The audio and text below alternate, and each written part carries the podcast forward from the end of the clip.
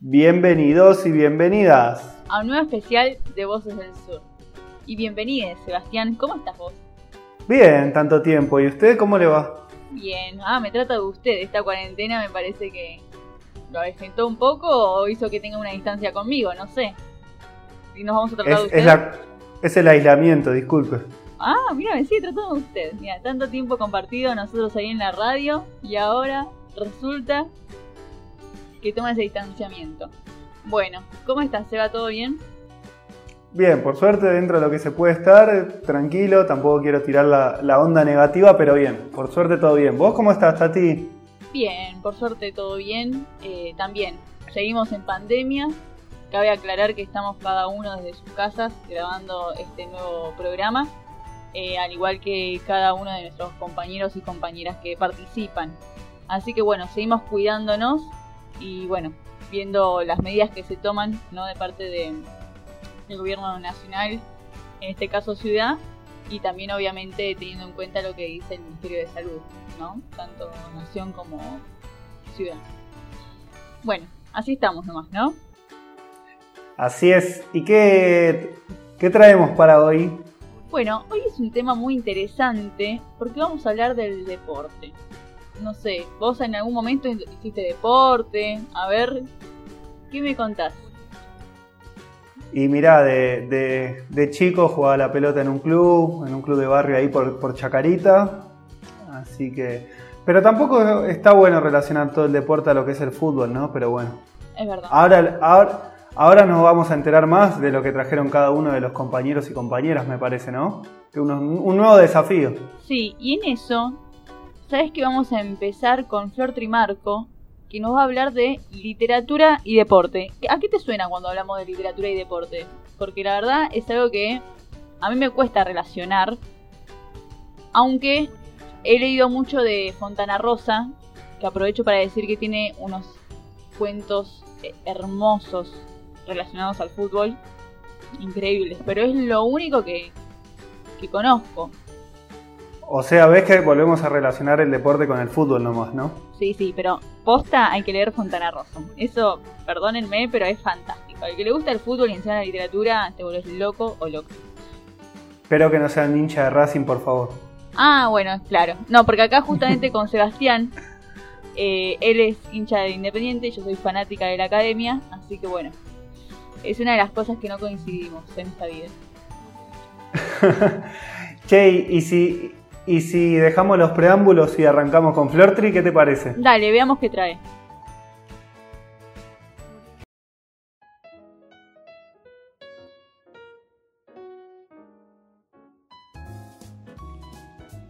Buenas a todos los oyentes de Voces del Sur. Esta vez nuestro podcast nos propone pensar en el deporte. ¿Y cómo relacionamos la literatura con el deporte? Se estarán preguntando. Bueno, Podría proponerles leer Papeles en el viento o El fútbol de la mano de Eduardo Sacheri, El tenis como experiencia religiosa de David Foster Wallace o De qué hablo cuando hablo de correr de Haruki Murakami. Y así podría seguir recomendando un montón de libros en donde se mezcla el deporte con la ficción o ensayos literarios sobre diferentes disciplinas. Pero me voy a detener en esta palabra, disciplina que tanto nos resuena en el ámbito deportivo como en el arte, y que nos remite al acto de aprender una profesión, porque me interesa reflexionar en qué lugar nos encontramos al pensar la profesionalidad en el arte, qué lugar diferente tiene la profesionalización en el deporte. La balanza nos queda un poco distorsionada. A pesar de que ambas actividades requieren entrenamiento, preparación física y mental, Simbólicamente en el deporte se habla de profesionales mucho más a menudo y en la mayoría de los casos el tratamiento colectivo los coloca en ese lugar sin dudas al respecto, con las retribuciones correspondientes a la vida de un profesional. Pero cuando llega el turno del reconocimiento al artista, en cualquiera de sus ramas, este límite de la profesionalidad parece ser más difuso. Ambas actividades ejercen con pasión, sin embargo, no le pediríamos a un jugador profesional que juegue gratis en un equipo de fútbol pero sí a un artista le pedimos compartir sus obras por gentileza y muchas veces, luego de pedirlo, ni siquiera se los menciona en los créditos. Entonces, me pregunto, ¿qué cambio social y cultural nos falta para valorar ambos trabajos de la misma manera?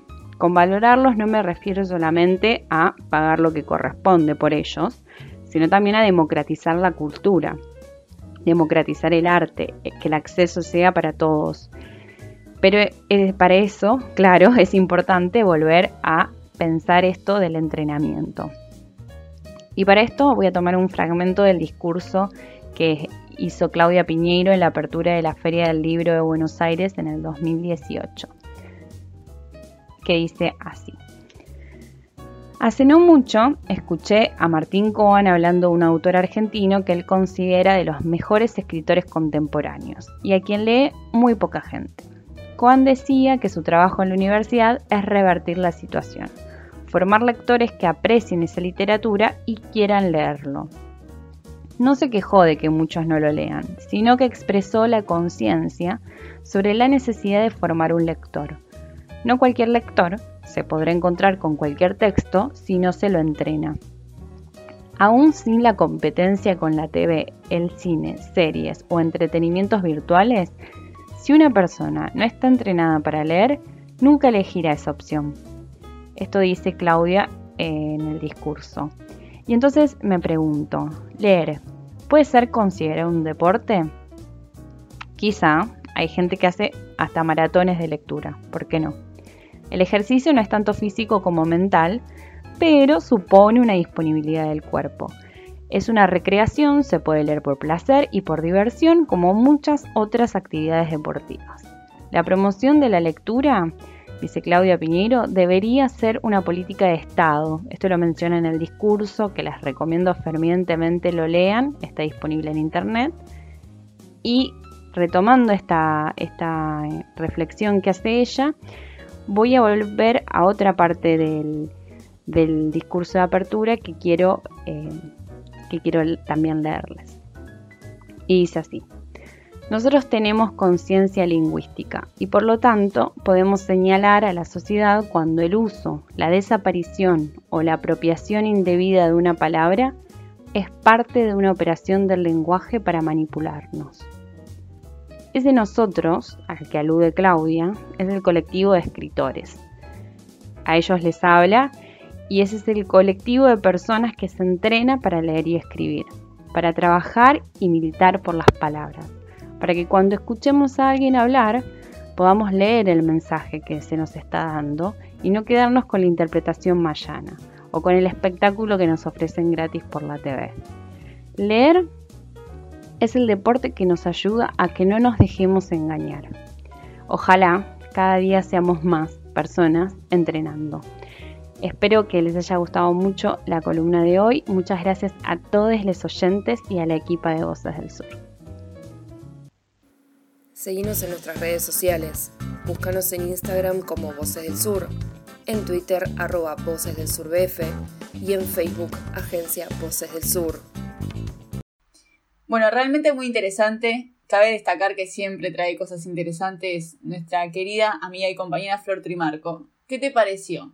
lo que, lo que nos contaba recién Flor. Me, me gustó cómo, cómo vinculó lo, de, lo del deporte con la literatura, cómo lo lleva a un, a un entrenamiento, cómo, cómo uno va, va, desarrollándose mediante las prácticas y, nada, la verdad que, me gustó. Sí, realmente es muy interesante. Eh, a mí me quedó un poco lo que decía Piñeiro, ¿no? que trajo Flortri a nosotros y nosotras, no es de mis escritoras favoritas Piñeiro, pero cabe destacar que esto de entrenarnos para no ser manipulados me parece muy interesante.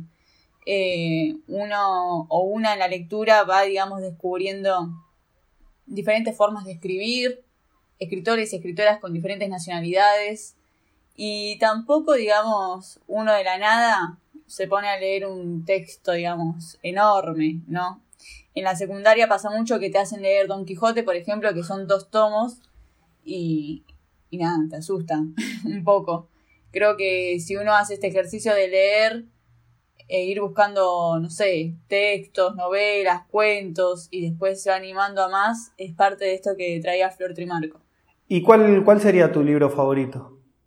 Especial, va, favorito. Y mira, justamente hablando de Don Quijote me parece una obra hermosa, pero si tengo que elegir una, sería Cien años de soledad de Gabriel García Márquez, que nada, es fantástico. No hay palabras para esa obra maestra. Pero bueno, hay mucho, a mí no me gusta elegir uno solo. Pero bueno, si pensamos en Borges, por ejemplo, también pasa, ¿no? Borges, para leer Borges tenés que haber leído otras cosas antes para entenderlo. Y viene un poco de la mano con esto. Así que aguante pensar un poco el deporte con, con la lectura, me pareció sensacional.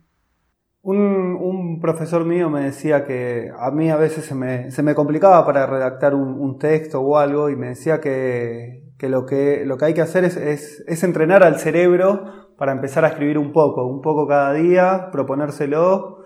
Pero bueno, nada, eh, me, me, vino a la mente esto que contaba Flortri con, con el tema del deporte y, y la práctica, ¿no? Pero, ¿cómo seguimos a todo esto? Vamos a seguir con Caruxi, que esta vez nos trae una entrevista a Cecilia Lazzarini, que pertenece a la agrupación Huracán Feminista. Me encanta esa combinación. ¿Pero sos de Racing o de Huracán? No, no, yo soy hincha de la academia, una loca, más, digamos, hincha de Racing Club de Avellaneda. Pero quiero mucho al Globo, mi viejo vive una cuadra de ahí del Ducó y obviamente adoro mucho Huracán. Así que, y encima feminista, esto me encanta. Bueno, vamos a escucharla nomás. A ver. Hola, ¿cómo están? Espero que muy bien. Mi nombre es Caruxi y en el programa del día de hoy, especial Deportes, les traigo una entrevista a Cecilia Lazzarini, que es em, integrante de Huracán Feminista. Huracán Feminista es una colectiva autogestiva, independiente, conformada por hinchas y socias del Club Atlético Huracán, que luchan para hacerle frente al patriarcado en un ambiente tan hostil como el fútbol y el deporte en general, y trabajan y militan para que el club sea un club con mayor perspectiva de género e inclusión en el que todos tengan lugar. Así que bueno, Ceci, bienvenida. Estamos muy felices de tenerte hoy en el programa. Para los que no saben, Huracán Feminista presentó un protocolo de acción para la prevención e intervención ante situaciones de violencia de género y o discriminación por orientación sexual dentro de la institución.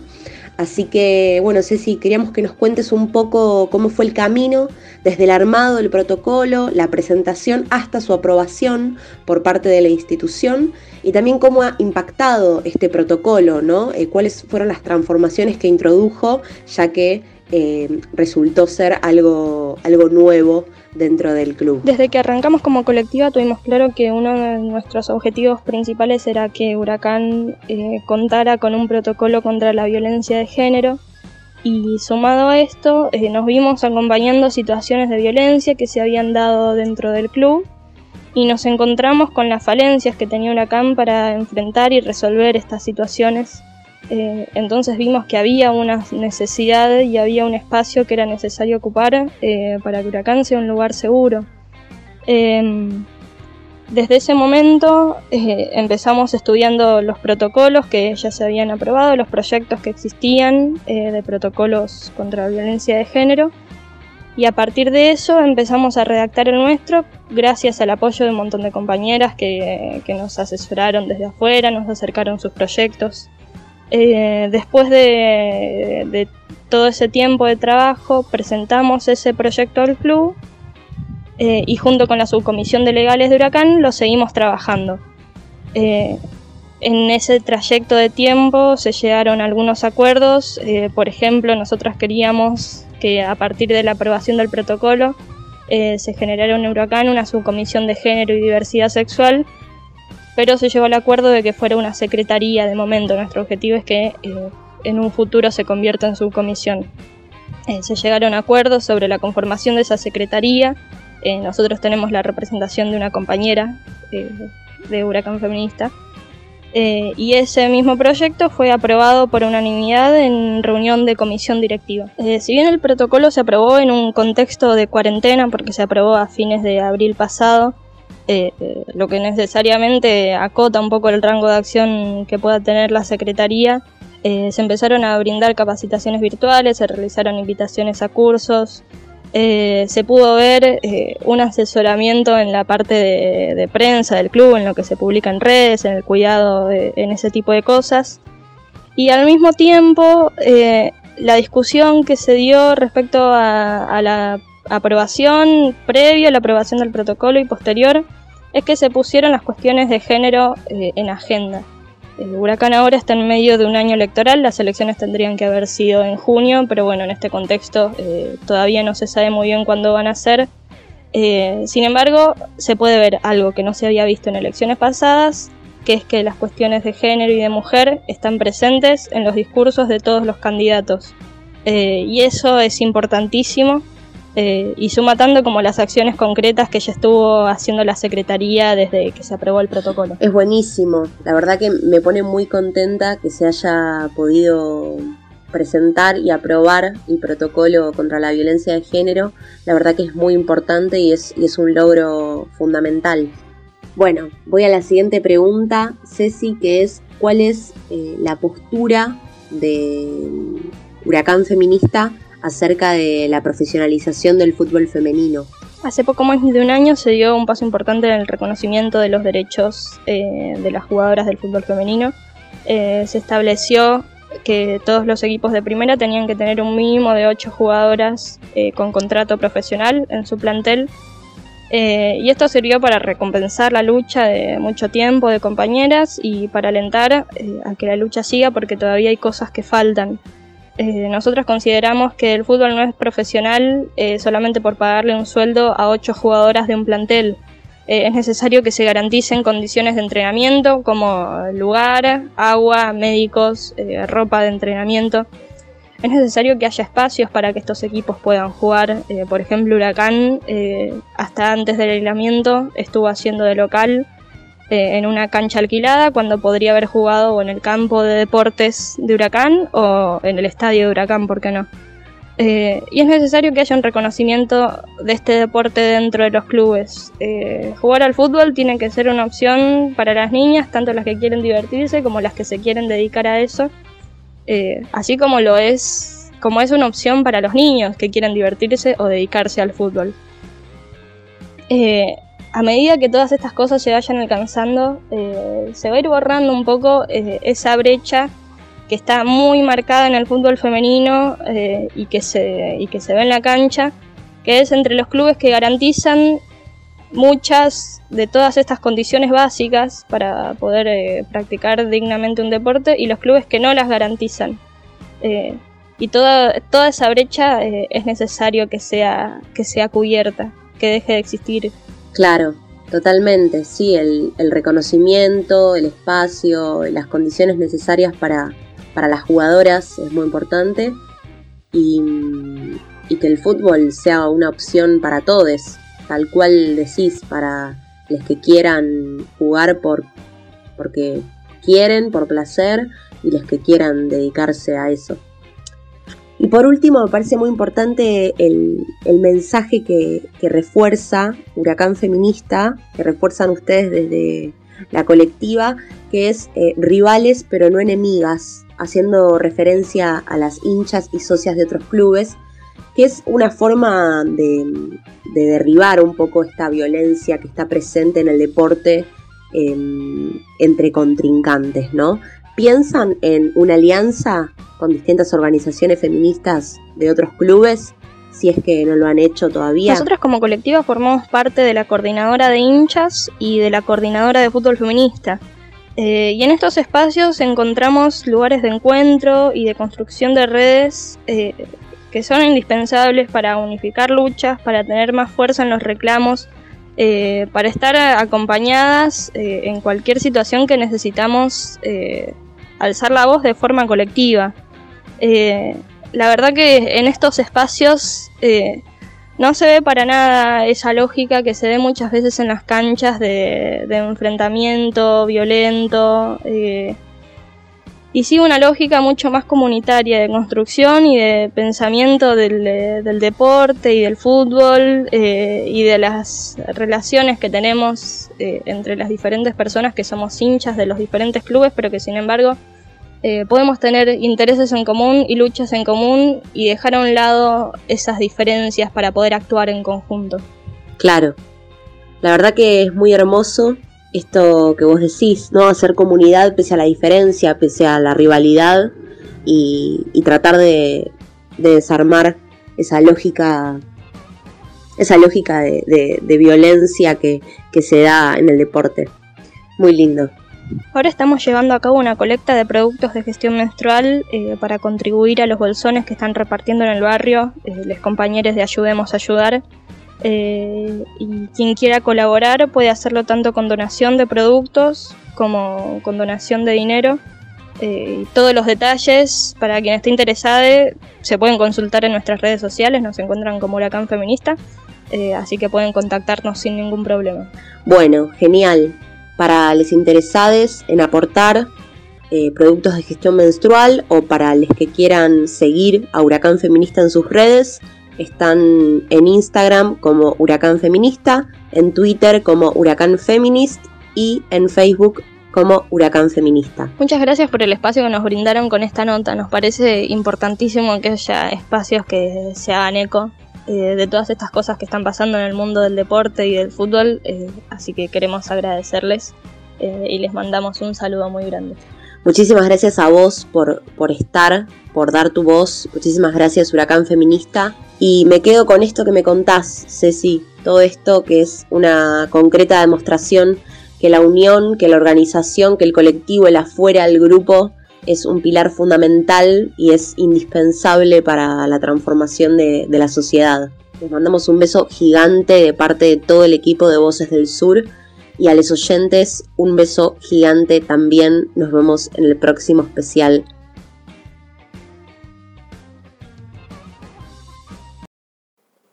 Especial Deportes.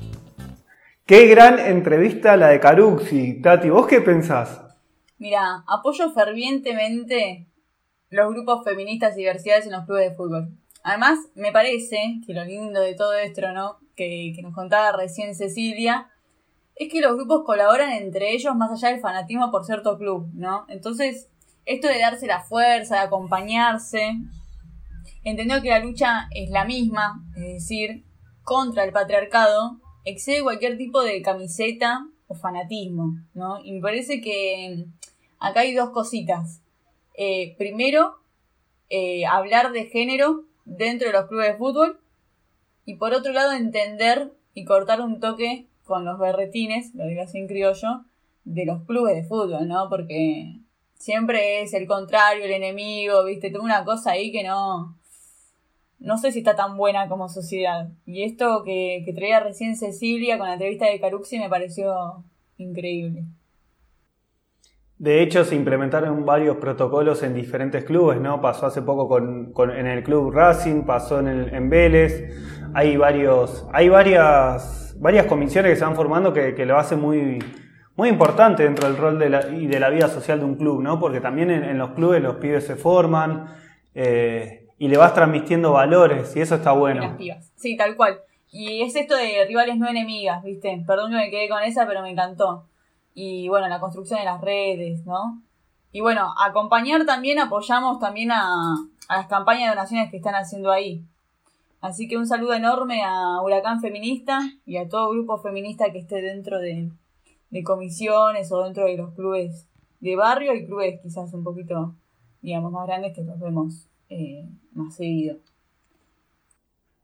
Y cualquier cosa se pueden contactar también con mediante nuestras redes sociales, que las venimos diciendo durante el especial, para si tienen alguna información o algo que quieran contar, eh, este medio está a disposición para, para visibilizar la problemática o...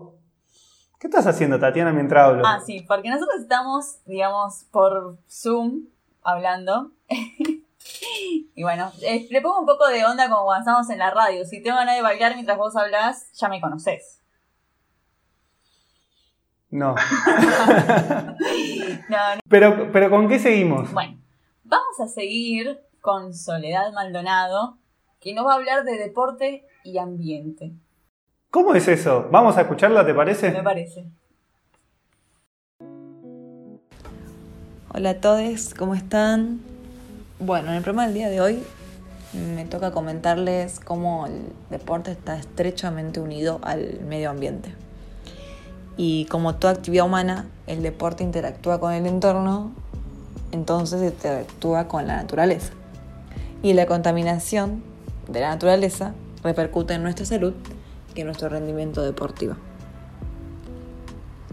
La preparación y el rendimiento se ven afectados al realizar esfuerzos físicos en ciudades cada día más y más contaminadas y en las que la llegada del oxígeno se ve súper reducida. Un claro ejemplo obvio es eh, la capital federal. Acá, nuestra ciudad autónoma de Buenos Aires, el tránsito y la falta de espacios verdes son la principal causa de, de esto. Las mediciones que se realizan en la ciudad de Buenos Aires como en los puntos de La Boca, Rodríguez Peña y Avenida Córdoba, y en Parque Centenario, detectan la presencia de monóxido de carbono, óxido de nitrógeno, dióxido de nitrógeno y material particulado. Entonces pensemos en qué importante es saber esto de que tenemos que cuidar el medio ambiente para poder hacer deporte, ¿no? Me parece súper interesante. Y por esto les traigo como una iniciativa que investigué y, me parece súper alentadora que es el Plugin, que es una iniciativa nacida en Suecia que combina el running con el cuidado del medio ambiente. Esto se implementa en más de 100 países que, que recogen la basura que se encuentra en el suelo cada vez que salen a correr. Y yo me pregunto qué estamos esperando para implementarlo, ¿no? O sea, pongámonos y salgamos a correr y recogemos la basura del suelo. Súper interesante, me encanta. Eh, bueno, siguiendo el tema, eh, como les dije, me puse a investigar un poco de cómo hacer esto, ¿no? Cómo, cómo contarles cómo se relaciona estrechamente el medio ambiente con el deporte. Y claro que sí, claro que se, que se relaciona un montón, por ejemplo, en los grandes eventos deportivos. Eh, como los Juegos Olímpicos, eh, los Mundiales de Fútbol, también ir los domingos a la cancha, dejan una huella muy grande en el entorno y que es difícil de borrar, ya que mayormente apresuran las construcciones de infraestructuras y los propios espectadores eh, generan impacto ambiental, tirando la basura al suelo, consumiendo sin parar, utilizando todo el tiempo plásticos, tirando sorbetes eso es como para pensarlo. Es por esto que desde mi interés hacia el ambiente me parece importante contagiar nuevos hábitos en grandes eventos como el adaptar la separación en origen dentro de estos eventos. En cada acontecimiento aplicar contenedores para que los y las espectadoras eh, lleven sus residuos donde corresponde y así ayudar al ambiente en el que estamos todos y todas y todes. Y si es así que no hay contenedores, llevarlos a la mochila. O sea, no los tiremos en el suelo, sino llevémonos en la mochila hasta encontrar un tacho correspondiente y, así, eh, nada, ser eh, solidarios y solidarias con, nuestro medio ambiente, ¿no? También eh, promover el ahorro energético y el cuidado del agua en estos eventos.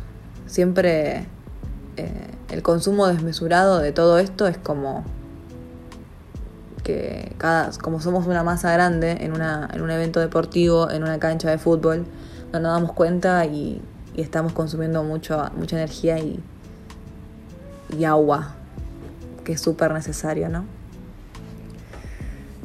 Y bueno, no todos son grandes eventos, porque los clubes de barrio también deberían incluir la temática ambiental y así inculcar los valores y prácticas que mejorarían eh, la vida de toda nuestra comunidad. Es así que el consumo de plásticos de un solo uso debe desaparecer. Desaparecer ya. Esto implica un compromiso al cambio en entidades deportivas y habla de pensar en educación ambiental como una herramienta a todo esto, ¿no? Entonces pensemos en, en involucrar cada vez más el cuidado del ambiente en cada cosa que hagamos. Como hoy les hablé en el deporte, también pensémoslo en cada cosa que hagamos de nuestras vidas. Y así le dejamos un, mundo súper habitable a las futuras generaciones, ¿no? para el cuidado de la casa común.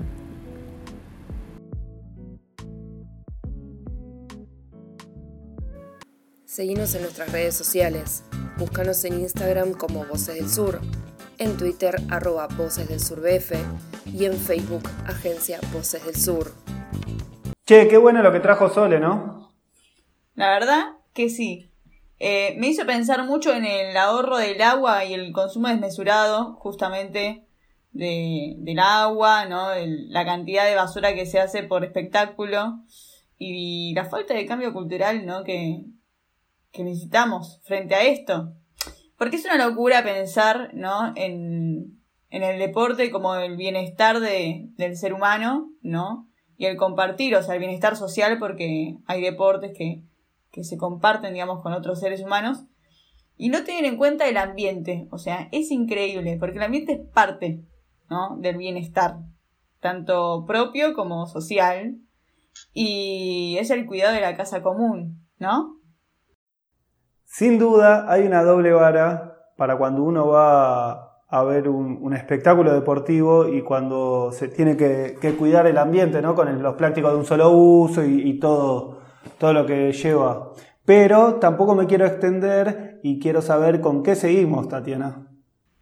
¿Vos crees que el freestyle puede estar relacionado en el deporte? ¿Quién lo va a contar eso? Y Lea nos va a traer este tema. Hola a todos, bienvenidos a otro especial de Voces del Sur, en este caso un especial de deportes, otra vez como siempre les vengo a traer la parte, como pueda, la parte musical del día del programa. Estaba extrañando un poco este formato que se nos hizo costumbre, la vez pasada no pude estar, así que un poco, un poco se extrañaba. Capaz se acuerdan aquellos que escucharon nuestro podcast sobre el 25 de mayo, que hablé un poco de las payadas y con eso hice una comparación eh, con las batallas de freestyle o de rap. Y hoy justamente vengo a hablar de eso. Hoy en día las batallas son prácticamente un deporte y digo prácticamente porque quiero que lo piensen ustedes, no quiero confirmarlo yo. El freestyle originalmente surgió como una expresión artística, es un desprendimiento del rap y que acompañado de un beatbox, que son dos elementos justamente de la cultura hip hop, sale una especie de música improvisada. Y ahí está la clave, en la improvisación. Al igual que en la payada, son rimas que se te ocurren en el momento y es lo primero que se te viene a la cabeza. Muchas veces son expresar sentimientos o maneras de pensar. Pero las batallas de gallos, que es así como se las llama, haciendo referencia a las riñas reales de gallos, fueron un poco más allá se buscó hacer una competencia entre dos freestylers con el fin de vencer al otro, y la mejor forma de hacer esto es agredirlo. No necesariamente tiene que ser con insultos, sino líricamente. El objetivo siempre es humillar al rival y para eso pueden surgir miles de recursos que cada vez son más comunes. Podemos hablar de diferentes técnicas, calambures, métricas, doble tempo y muchos otros, pero eso es un tema para otro episodio aparte porque sería demasiado largo. El freestyle de habla hispana, que integra Latinoamérica y España, se popularizó muchísimo en la última década y en particular el argentino. Incluso antes, desde que se organizó la primera batalla de los gallos de Red Bull, en el año 2005 en Puerto Rico, el pueblo argentino pisó fuerte de la mano de Frescolate saliendo campeón. A partir de ahí surgieron grandes pesos pesados en la materia, que hoy son considerados leyendas en el mundo de las batallas, como por ejemplo de Toque, Tata, Papo o Sony y quiero que busquen todos los videos de estos tipos para que tomen dimensión de lo que es y para que se deje de menospreciar esta cultura. Otro punto de partida que me gusta tomar a mí es la Red Bull del 2015, la primera que yo vi con tanta expectativa y que la superó obviamente por lejos. Búsquenla porque tampoco tiene desperdicio. Además de todas las Red Bull organizadas año tras año y algunas otras competencias grandes de escenario, había un submundo en las batallas, que eran las organizadas en plazas. Seguramente en todas las plazas de los barrios alguna vez un freestyle y esto es para que sigan tomando dimensión de lo que es. Todo este submundo explotó algunos años después, entre 2016 y 2017, con el quinto escalón, organizado en Parque Rivadavia. De un día para el otro, el parque estaba colmado de pibes viendo a otros pibes rapear, algo que años anteriores era totalmente desconocido. Si buscan en internet, porque lamentablemente es el único registro que queda de esa competencia, van a ver videos con millones de visitas, es una locura. Y es a partir de este momento que todo dio un giro completamente distinto y el freestyle se empezó a profesionalizar. Las organizaciones eran cada vez más difíciles de hacer y había que recurrir a seguridad, negocios, distintos promotores, marcas, empresas y ámbitos completamente alejados de lo que representa la cultura hip hop. Las competencias hoy en día siguen miles de reglas, incluso se perdió esa improvisación libre para pasar a diferentes componentes que deben respetar todos los freestylers para soltar una rima están totalmente organizadas y burocratizadas y algo no menor, recaudan la plata que antes no se veía. La conocida FMS o Freestyle Master Series es el gran ejemplo de la diferencia de una compra en la placita del barrio a un shop que lleva a cabo una marca. La discusión está en si esto hizo perder esa magia de la improvisación o llevó a la profesionalización, algo que debe ser considerado un deporte o una disciplina como cualquier otra que además realiza a un montón de pibes brindándole ingresos, haciendo lo que más les gusta y que a la vez da trabajo a miles de personas. O también puede no ser una discusión y las dos pueden convivir completamente, que sería lo más sano. Al aumentar la masividad comenzó a tomar una relevancia totalmente distinta. Y perdonen que insisto con esto, pero en YouTube van a encontrar freestyles con millones de reproducciones, mucha más que cualquier tema del rock nacional que conozcan. Incluso el freestyle más escuchado es argentino, de Trueno, que es el último campeón argentino justamente de Red Bull. El freestyle tiene más de 125 millones de reproducciones, es una locura total. Y esto me lleva a otra cosa. Si digo y nombro a Trueno, Woz, Duki o Acru, es bastante difícil que no te suene ninguno de estos. Todos estos pibes empezaron el freestyle y hoy son los que más la están rompiendo en la música de esta cultura incluso llegan más y más lejos que los que no salieron del freestyle. Ahora ellos están haciendo música y seguramente cumpliendo un sueño gracias a esta profesionalización y deportización de esta expresión artística. Y ojalá que después de esto empiecen a escuchar un poquito más de esta música hermosa, que igualmente les va a terminar gustando porque en el Instagram de Voces del Sur, les adelanto, se vienen algunas sorpresas que tienen que ver con esto. Así que nos vamos como siempre, como nos gusta, recomendando algunos temas. Como les nombré las batallas de habla hispana, pero solo hablé de la escena argentina, no los quiero dejar con las ganas, así que les voy a dejar algunos temas de rap en español. El primero es Luz de Lil Supa, un rap súper elevado espiritualmente. Después vamos con Repartiendo Arte de KCO, que es literalmente eso, una obra de arte. Y para cerrar, una joyita que nunca me va a dejar de gustar aunque pasen los años. Notas Oscuras de Acru.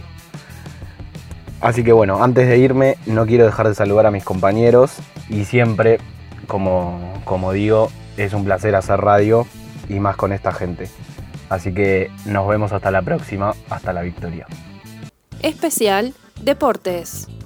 Y Seba, ¿qué me decís? ¿El freestyle es o no un deporte? Sí, es un deporte porque uno entrena, practica, compite, eh, se vuelve un modo competitivo también, pero está bueno porque es un desafío que tienen los pibes también y pibas de involucrarse, de, aprender palabras, de buscarle la vuelta a la metodología, a la métrica, todo, ¿no? Sí, sin duda es un ejercicio recreativo. Y además, ¿sabes qué me parece? Que integra, ¿no? A los grupos que participan. O sea, en esta ida y vuelta que se plantea, ¿no? Entre los freestylers, si los podemos llamar así, hay un reconocimiento del otro, me parece, más allá de la rivalidad. O sea, tenés que conocer a tu enemigo, ver cómo rapea, digamos, y ver qué respuesta vos tenés ante eso.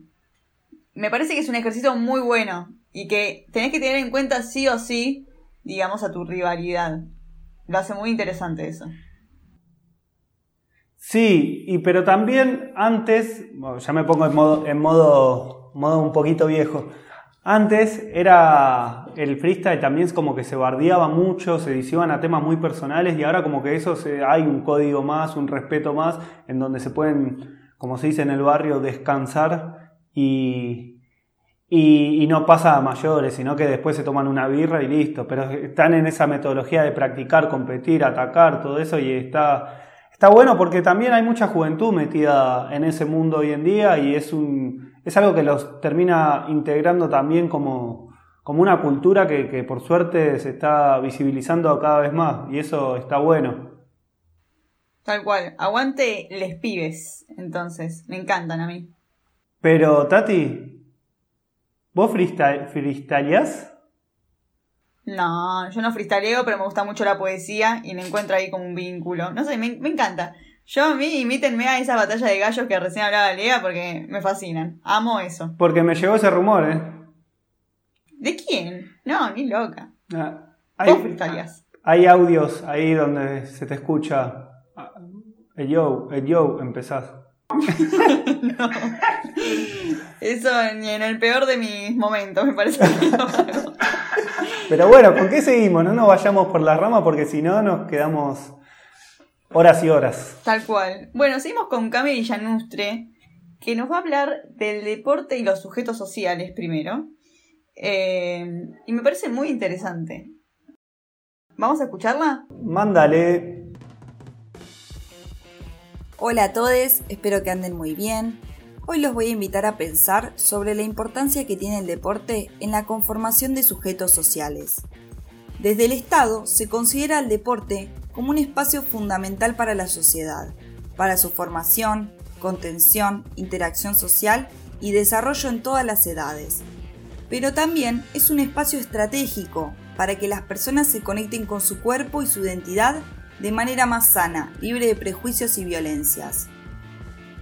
Si alguna vez realizaron alguna de estas actividades, quizás pudieron ver que con la participación también se tejen redes de contención y acompañamientos.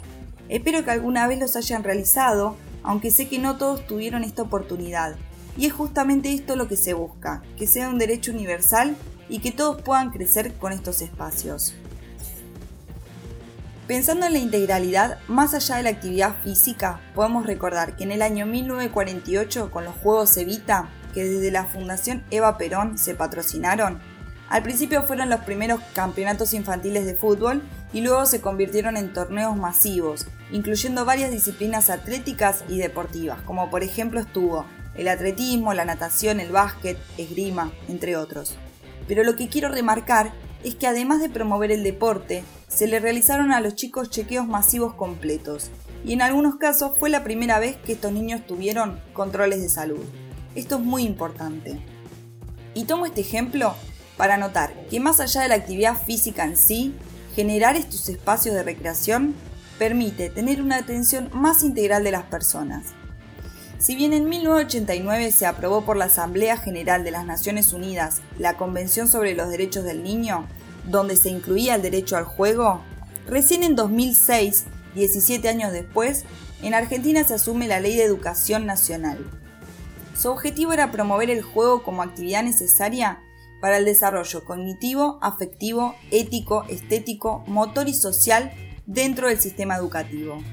Esto supone derecho a tiempo y espacio para jugar de manera despreocupada, fantasiosa, libre y no violenta. Pero no hay que olvidar que el juego puede ser un medio para enseñar contenido, pero también es un contenido en sí, de valor cultural, ya que este se basa en la experiencia. Es decir, el conocimiento no necesariamente debe transmitirse sentados en un aula, también puede aprenderse en otros ámbitos más interactivos. En este sentido, el juego puede ser un disparador para la enseñanza. Y tampoco hay que olvidar que el mundo adulto es el que debe generar las instancias donde se pueda invitar desde el juego a la creación, a construir otros mundos posibles, crear ambientes diversos y permitir la imaginación. Somos nosotros quienes debemos garantizar su libre acceso, porque a través del juego se investiga, se conoce y se aprende a relacionarse con el mundo y con sus pares se posibilita la comunicación y el aprendizaje, favoreciendo los vínculos interpersonales y grupales y la exploración del mundo que los rodea. Por lo tanto, es también un ejercicio social, donde las personas incorporan no solo habilidades y saberes, sino también valores, como por ejemplo la solidaridad, el compañerismo, la grupalidad y el sentido de pertenencia. Hoy en día en nuestro país existen varios programas que promueven estas prácticas. Por ejemplo, el programa Adolescencia, que es un programa pensado para estimular las potencialidades y la capacidad creadora de los adolescentes. Lo que se hace es garantizar el espacio para practicar deportes, y es a partir de la práctica de actividades físicas y deportivas que estén orientadas al desarrollo de la personalidad, del trabajo en equipo y del cuidado de la salud. En este programa participan jóvenes de entre 14 y 18 años, justamente adolescentes. Sabemos que en estas edades la construcción de la identidad es decisiva y que es muy importante que se construya con la sociedad. Sabemos también que en esta edad se corresponde en general con, estar terminando la secundaria. Entonces lo que se hace es fomentar para que puedan seguir avanzando con sus estudios, o en otros casos que se reinserten al sistema educativo formal y se les brindan herramientas para una futura inserción laboral. Pero sobre todo, se busca contribuir al desarrollo de su propia autonomía y a la participación activa en la construcción de su proyecto de vida. Se busca contener y atender, tanto individualmente como grupalmente se les brinda orientación y acompañamiento en el cuidado de la salud y atención en situaciones de vulneración de derechos, que suelen ser muchas. Este espacio también se construye como una oportunidad para dictar talleres que sean transversales a todas las actividades. Los participantes de este programa proponen temáticas que quizás no encuentran en otros espacios y las parejas pedagógicas, que son las que están a cargo, son profesores y operadores sociales, van a preparar el taller es a partir de un diagnóstico de grupo que se establecen los contenidos y aunque no tengan que ver con el deporte en sí, también son transmisión de conocimientos. Las temáticas de estos talleres pueden ser educación sexual integral, orientación vocacional, violencia de género o consumo problemático. Las temáticas no tienen restricciones, es a libre demanda del grupo. Además, como el deporte también es un espacio que permite trazar nuevos caminos, para interpelar a las hegemonías, a los discursos dominantes y los conceptos taxativos, para empezar a transformar realidades, a comprender y a incluir las diferencias, para convertir el mundo que nos rodea en un lugar más justo e inclusivo. Nombré este programa para dar un ejemplo concreto, pero la realidad es que hoy en día, desde los diferentes clubes de barrio, se promueven actividades teniendo en cuenta toda esta información son un espacio de contención y aprendizaje para muchos chicos y tiene una importancia vital en nuestra sociedad. Estos grupos se organizan para hacer valer los derechos de todas estas personas, intentando incorporar una perspectiva de género para cuidar las individualidades y seguir promoviendo la participación. Seguimos en nuestras redes sociales. Búscanos en Instagram como Voces del Sur, en Twitter arroba Voces del Sur BF y en Facebook Agencia Voces del Sur. Qué interesante lo que nos acaba de traer Cami, ¿no? Sí, la verdad que el deporte como derecho universal es puro peronismo. ya sale el alma peronista al toque, ¿no? Sí, tal cual. Esto de los fuegos evita, sin dudas, o sea, es como un combo de cosas, ¿no? El deporte, la salud, la recreación y el control, ¿no? Que debe tener cada uno y cada una con su cuerpo. ¿Y cómo, cómo, fueron conteniendo también a los pibes y cómo se incluyen también dentro de lo que es la, la sociedad? eso está, está muy bueno. Pero también, ¿sabes que nos trajo algo más, Cami? ¿Ah, sí? Sí, nos trajo una entrevista a la dirigenta del Club Malvinas, integrante de FODA, Anita Rodríguez. Nuestra amiga Anita Rodríguez. Le mandamos un saludo y la escuchamos con mucho gusto. Hola, mi nombre es Ana, yo soy del Club Malvinas, integrante de Defendamos los Clubes y de Somos Dirigentes. Eh, bueno, en una primera instancia quería contarles la situación de mi club. Mi club, está, mi club está en Parque Chacabuco y actualmente está cerrado desde el mes de marzo. Como tantos otros clubes, cuando empezó la cuarentena, suspendimos nuestras actividades deportivas y, culturales, pero no así nuestra actividad social. Todos los clubes seguimos abiertos, seguimos ayudando a nuestra comunidad y a nuestros socios em, porque entendemos cuál es nuestra función en el tejido social. Por eso seguimos brindando y estando presentes. Em, asimismo, durante este confinamiento hemos recibido un respaldo de la Secretaría de Deporte de la Nación, hemos, hemos sido incluidos en una política pública en el marco de, clubes en obras, de una mejora de infraestructura eh, e histórica para nuestro sector, que muchos de, nosotros hemos podido acceder a esa política pública y que realmente em, estamos contentos para poder seguir acondicionando nuestro club cuando esto termine. Y por otro lado, a partir de la organización de distintas federaciones en, la creación de un comité, también se logró poder establecer un diálogo con la subsecretaría de deporte de la ciudad, donde se llegó a un acuerdo de, de un subsidio de 60 mil pesos eh, y en breve, a la brevedad se cobraría una segunda cuota. Eh, este subsidio surgió de la unión de, de los clubes, pero obviamente no nos es suficiente y necesitamos seguir avanzando. Necesitamos que el fondo del Consejo Asesor del Deporte vuelva a tener presupuesto porque ese fondo nos permite a los, a los clubes eh, durante el año realizar distintas obras y mejoramiento de nuestras instituciones, que si uno piensa en los ingresos de nuestras instituciones, eh, nos permitiría, no nos, no nos da margen para, para, el mantenimiento y esto nos permite también seguir eh, firmes. Esto, dicho esto, nosotras asimismo, nosotras y nosotres eh, también dentro de, Defendamos estas somos dirigentes y estamos trabajando y abordando una nueva federación y abordando clubes en clave de géneros, clubes que tengan perspectiva, clubes que sean más igualitarios, más participativos y más democráticos. Y eso se logra, nosotras entendemos que es necesario empezar a trabajar sobre nuestro acceso a los lugares de, decisiones y para eso hay que pensar estrategias, para eso hay que generar acuerdos y consensos.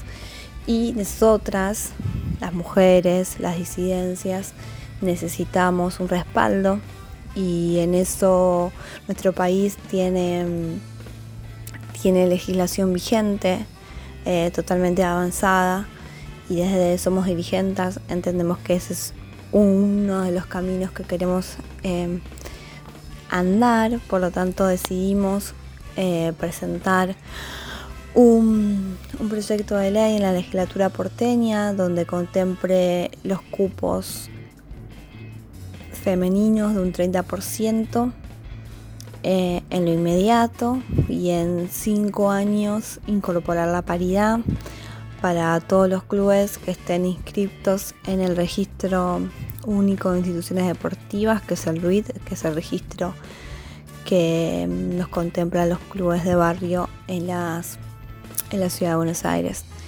Y asimismo esta, esta necesidad de, ampliar la, de ampliar la participación política de mujeres también eh, nosotras lo planteamos como una ampliación de derecho, porque en los hechos ya sucede, las mujeres son parte de las instituciones.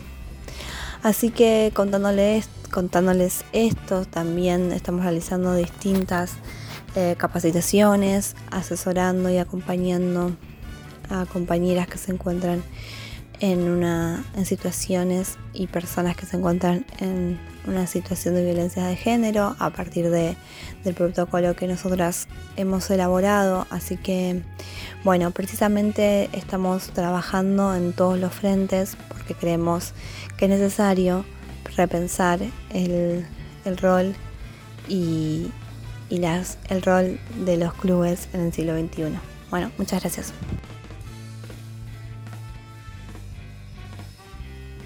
Especial Deportes.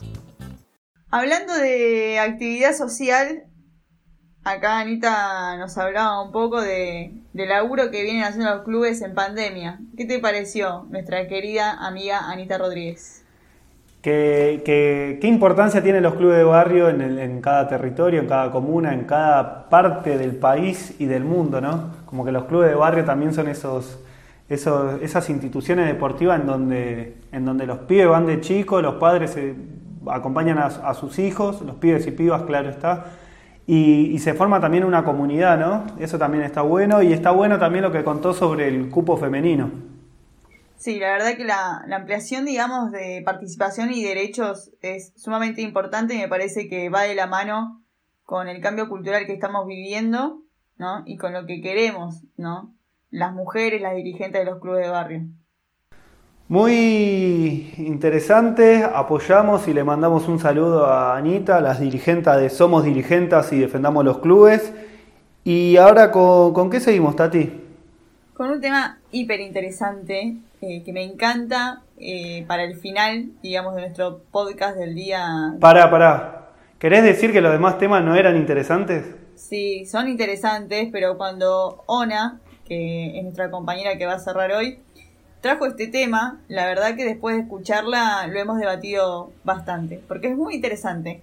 Va a traer el tema de la carga social en los cuerpos, corporalidades y salud. Bien, y, escuchémosla entonces, ¿qué te parece? Dale, ponelo. Bueno, hola a todos, yo soy Ona y en este especial de deporte traigo un aporte desde las corporalidades para poder repensarnos al momento de encarar una actividad física, un deporte, un espacio lúdico. La idea es que podemos pensar a lo corporal en, los deportes desde un lugar de lo saludable y no desde un lugar de la exigencia. Si hablamos de deporte, obviamente hablamos de, como dije, un juego eh, que implica una competencia por lo general y que está reglado o simplemente eh, puede ser un ejercicio físico que atraviesa a las corporalidades, con toda la carga eh, social e histórica que tienen los cuerpos de hombres, de mujeres y de distintas identidades. No es lo mismo pensar en un deporte como el cricket en la época victoriana que pensar el rugby o el fútbol en la contemporaneidad. Ahora bien, Pensamos todo esto desde una perspectiva, por ejemplo, de ser mujer cis.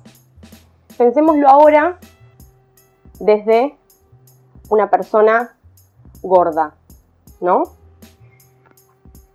Diverso funcional, eh, una persona trans y toda, de nuevo, la construcción de estas cuerpas y estos cuerpos que hay en lo físico y en lo corporal, pensándolo desde el deporte hay muchas cuestiones que por ignorancia o obviamente por no repensar lo social se patologizan. Dentro de la idea de salud, cuando hablamos de deportes, tiene que, tenemos que poder pensar de manera urgente una relectura interseccional, ¿no? Eh, no podemos pensar de manera aislada lo que es hacer un trabajo del cuerpo, ¿no? Como si no hubiese un atravesamiento cultural en eso. Pienso, por ejemplo, en las escuelas, cómo se aborda el deporte, la educación física y toda la relación con el cuerpo, ¿no? Eh, lo llevo para este lado para poder pensarlo, vincular con nuestro cuerpo y con los cuerpos de los otros y les otros. Se me viene rápidamente a la cabeza la educación sexual integral y lo necesaria que es para poder enseñar y aprender, ¿no? Tanto desde el lugar del docente o de la docente y tanto como del lugar de las niñas, eh, los adolescentes y obviamente también eh, las adultas y los adultos. Eh, nosotros tenemos una idea de la corporalidad ligada absolutamente a una estructura machista, a una estructura patriarcal y atravesada por la gordofobia, ¿no? Si no, si no sacamos esos estigmas, esas construcciones discriminatorias de los cuerpos, nunca vamos a poder permitirle a un otro, a una otra, que pueda gozar realmente de lo que es hacer un deporte sin sentir una mirada eh, de juzgamiento, una mirada patologizante, ¿no? No podemos pensar que hay cuerpos para la danza, cuerpos para la natación, cuerpos para el básquet y hay cuerpos que no. Esa es una idea que no podemos seguir perpetuando desde nuestros espacios subjetivos ni desde nuestros espacios sociales. Y obviamente pienso en la escuela, porque la escuela es un lugar central donde podemos empezar a desarraigar estas ideas tan nefastas y que generan tanto daño en las personas. No podemos jerarquizar la diversidad en nombre de tradiciones, ¿no? Eh, ejemplo, la danza clásica, ¿no? No podemos poner por encima a una idea de lo que era un cuerpo en la danza clásica por sobre lo que es la realidad y los cuerpos de las personas, de la diversidad y de las ganas y de todo lo que se niega en muchos espacios que tiene que ver con el disfrute y con el placer de poner un cuerpo en movimiento, de poner un cuerpo eh, en movimiento para la salud, para el goce, para la diversión, para el juego. Entonces traigo eh, a modo de reflexión y para que eh, todos y todas quienes estén escuchando puedan investigar lo que es el activismo gordo, ¿no? Que son espacios que igualmente prefiero que lo busquen y que puedan sacar sus propias conclusiones, pero son espacios que obviamente repiensan todo esto que estoy diciendo, que no lo inventé yo, justamente lo tomo y lo aprendo de las personas que se organizan para luchar eh, contra estas cuestiones y proponen una mirada despatologizante de los cuerpos y una mirada hacia la diversidad y hacia reivindicar la gordura, ¿no? Eh, lo mismo puede ser pensándolo para la diversidad funcional, lo mismo puede ser eh, también pensándolo eh, para personas, no sé, que no cumplen con los parámetros de belleza hegemónica, que, no se reflejan en, en una norma y en una única forma que nos plantea el mundo que deberíamos ser. No podemos estar respondiendo a los ideales, a los parámetros de las publicidades y además construcciones sociales donde es muy complejo, diría que es imposible encajar. Entonces, mi, reflexión o mi propuesta para, poder repensar el deporte desde una mirada más amplia y más inclusiva, eh, con, todo lo rico que tiene eh, los espacios deportivos, todo lo rico que tiene el aprender a trabajar en equipo, el aprender a jugar en grupo, el aprender a, vincularse con nuestros cuerpos de manera este, saludable, placentera, como ya dije, es esto, que podamos, que podamos pensar eh, en formas y maneras de ampliarlo desde la educación, desde los vínculos sociales, desde, desde repensarnos también en primera persona y poder replantearnos privilegios, formas, maneras en las que tenemos de mirar, de, vincularnos y hasta mismo permitirnos a nosotras mismas y a nosotros mismos eh, incursionar en algo que a primera vista, desde una primera capa de lectura, parecería que no está hecho para nosotras, y en realidad sí, todos tenemos derecho a, un, goce de la salud corporal, todos tenemos derecho a, disfrutar de nuestros cuerpos en movimiento. Tenemos que seguir luchando para que cada vez menos personas se queden afuera de estas prácticas que hacen a la salud física y también hacen a la salud mental de las personas. Bueno, les mando un beso, espero que les haya gustado y que, y que puedan y que podamos seguir repensando estas cuestiones. Seguimos en nuestras redes sociales. Búscanos en Instagram como Voces del Sur, en Twitter arroba Voces del Sur BF y en Facebook Agencia Voces del Sur. Qué bueno lo que nos trajo Ona y cómo le buscó la vuelta a las artes visuales.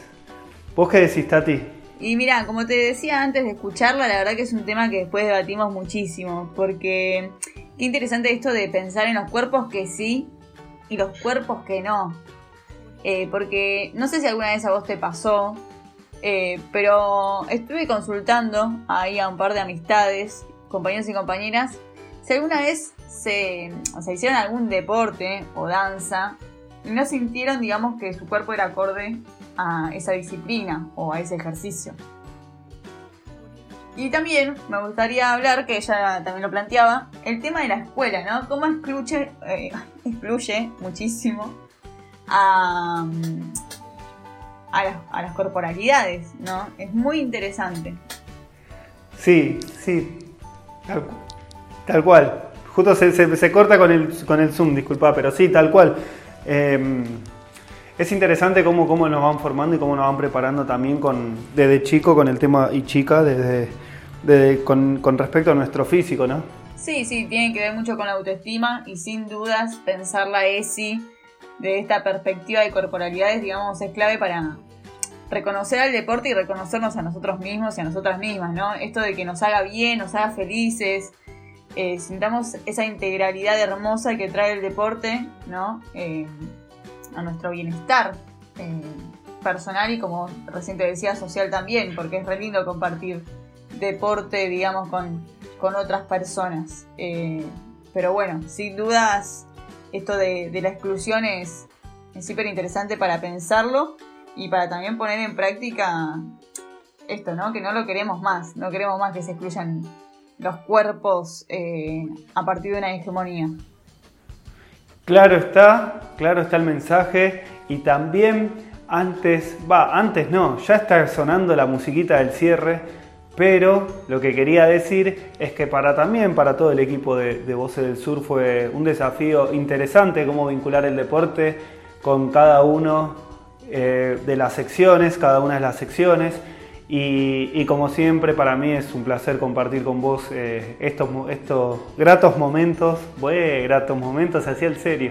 Pero nada, vos sabés que, este es un, lindo grupo y me pone contento que, acepten los desafíos, porque cuando nos pensamos en deportes nos llegaba las inquietudes de decir, che, pero el deporte cómo lo vinculamos, no sé, con literatura, cómo lo vinculamos con música y cómo cada uno se fue fue investigando sobre el tema y llevándolo adelante, consiguiendo entrevistas, eh, nada, no, me quiero poner en modo, en modo sensible, pero, pero vos sabés que sí.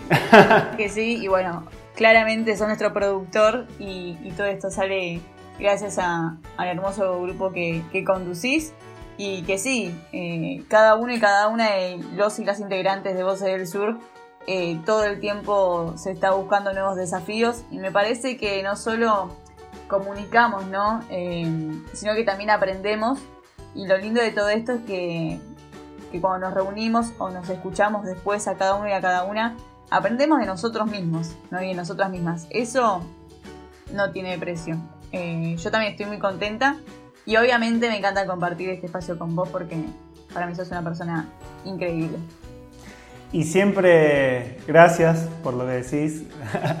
no, no quería esquivarlo, pero... no, pero sí, es, es, tal cual eso, eso que, que comentás. Es, es, muy, muy lindo lo que se viene haciendo desde la comunicación popular, desde Voces del Sur. Y, y, también se vienen otros desafíos más. Estén pendientes a las redes sociales, estén pendientes al, al Spotify, a Anchor, a Google Podcast y a todos los, canales en donde se puede escuchar Voces del Sur. Se viene, bueno, no voy a contar mucho, se van a enterar por las, se van a enterar por las redes, eh, pero cada vez seguimos creciendo cada vez más. Los jueves con voces poéticas en nuestro Instagram, cada 15 días. Así que nada, estoy muy contento con todo lo que se viene dando. Eh, quien está editando todo esto es nuestro compañero Lean, Lean López, que, que, a veces lo volvemos un poquito loco con, con, los audios, pero siempre, siempre bien predispuesto y todo. La verdad, un laburazo. Y bueno, se va. Entonces vamos por más. Eh, síganos ahí en las redes y realmente vean la propuesta que tenemos desde este proyecto de comunicación popular porque realmente es increíble. Se va. Lamentablemente te tengo que dejar porque todo concluye al fin y debemos terminar este hermoso podcast de deporte. Vos sabés que no me gustan las despedidas, así que podemos estar minutos y minutos siguiendo hablando, pero quería decirles que quien les habla es Sebastián Barcia junto a Tatiana Nina Ibarra. Bueno, no me gusta presentarme a mí misma. Pero bueno, bueno. Eh, somos parte de este proyecto de comunicación popular. Les mandamos un saludo y como dice Gilda, no es mi despedida. Nos vemos pronto.